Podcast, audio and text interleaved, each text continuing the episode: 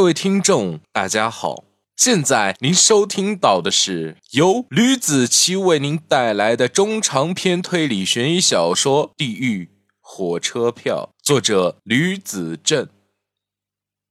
前情提要：Lisa 大老远从外国来到了中国，但是林凯却对她没有好脸色，这让站在门旁的林凯妈妈很是愤怒。于是她拿出了那根祖传藤条，朝着林凯就抽了过去。第七十五章，妈，你你先停下来听我说。林凯捂着脸，根本没话可说。但是在这个节骨眼上，他也不能不说点什么了，只能用上一直支撑着自己到现在的父亲。嗯，林凯，你还有什么话好说的？Lisa 大老远从外国来到咱们中国，你不给好脸色，居然还另眼看人呢？你说，你做的到底是什么事儿？林凯妈妈一口气说了很多的话，妈。我可能是你误会我了，我这不是为了你才做这些事情的吗？林凯说：“爸爸他去世的早，留下你和妹妹两个人，我想先陪着你，起码在这儿我可以给您养老送终。你说这对不对？”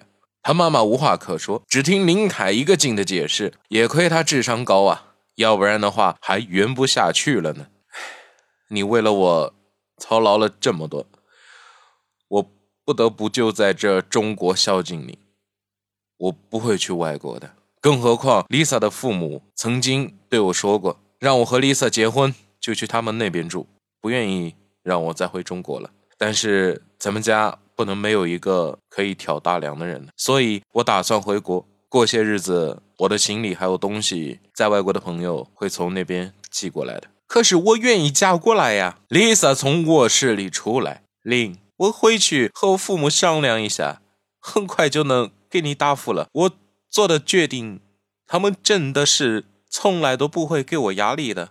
可是林凯只能用缓兵之计了。那我现在就，我现在就回去。Lisa 提着行李箱就打算准备回去，可是听到林凯这么说，心里乐滋滋的。别呀！既然来了，就在这住几天吧。林凯妈妈挺高兴的，来，正好尝尝阿姨的手艺。Lisa 一听就高兴了，看着林凯，嗯，那我就在这里了。哼，随你吧。林凯强装高兴，于是这个外国妞就在林凯的家里住下来了。花开两朵，各表一枝。朱琪的同事。就是那个人事部管理人员调动的那个男人，打开了电视，看到了自己老板江林遇害的消息，以及一些新闻发布会的片段。他坐在沙发上沉思了很久。王一礼，怎么了呢？他老婆看着自己老公在发呆，于是轻声问道。王一礼站起身，在茶几前来回的踱着步子，不说话，看得一旁老婆着急万分。王一礼，你到底是怎么了呢？神色焦虑的，是不是没工作，压力大了呢？不是因为这个，我有件事情要做决定，你先忙你的吧。他拍了一下老婆的屁股，让他走远点，同时拿出手机调出了通讯录。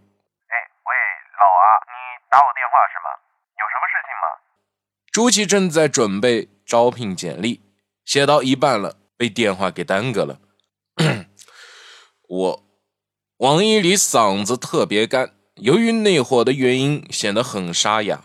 我问你一件事情啊，你和我说，昨天晚上你到底是干什么去了？啊？你问我这个干什么？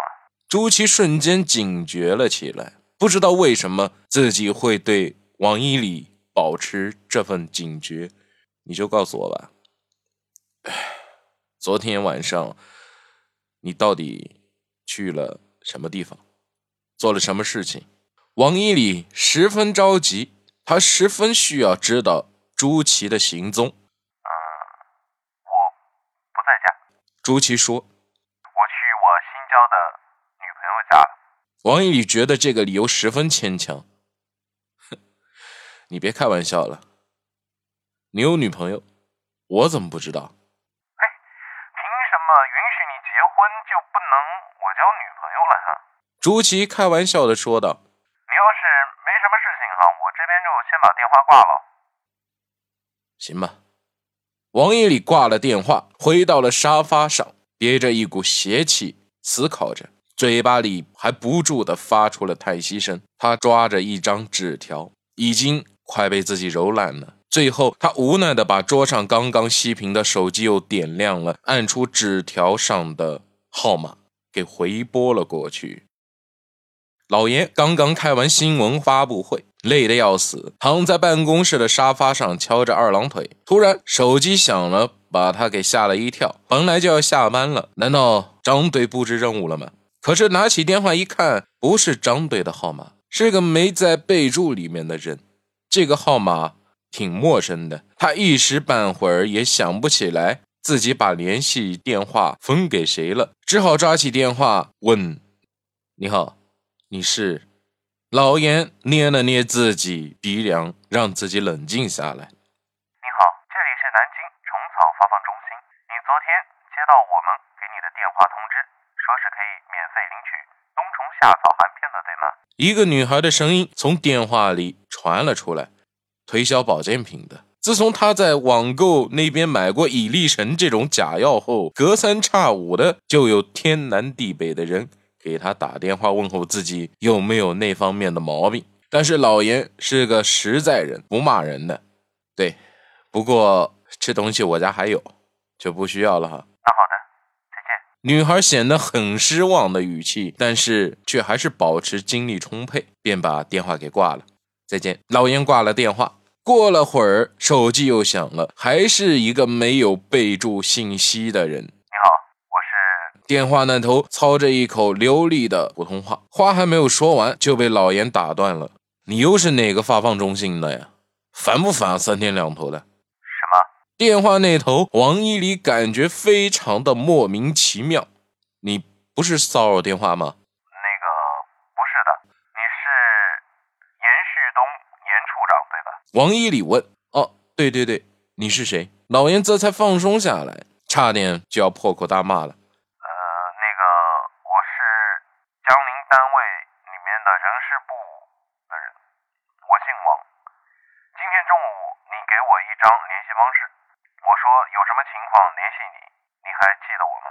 王一礼问道：“哦，对对对对对，老严上哪记得呀？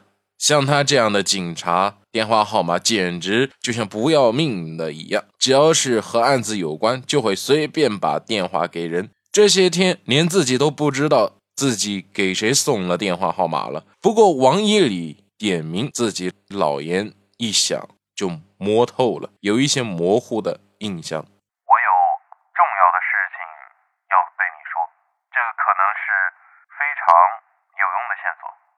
王一礼本不想出卖朱祁的，但是朱祁对他刚才打过去的电话太过敷衍了。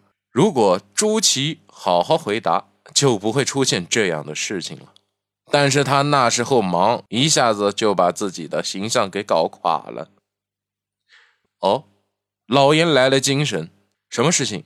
你给我说来听听。呃，我有个同事，他最近不知道因为什么事和江总。关系闹僵了，离职了。过了几天，又来到单位里，指着江总的鼻子就吵，当时差点没打起来。呃，还好最后都收手了。不过这都不是重点。王毅里思考了一下，重点是在他走之前说了一句狠话。老严心想有点意思，于是便追问道：“他说了什么呀？”大概的内容我记不得了，不过里面好像一句话是这样子的，呃，让我想想哈。哦，对了，小心我把你头砍下来。他掏出一个水果刀，就插在了江总的桌上面的材料上，然后就走了。王一礼说。好了，这就是我为您带来的《地狱火车票》第七十五章的内容。感谢大家的收听，我们下期再见，不见不散，拜拜。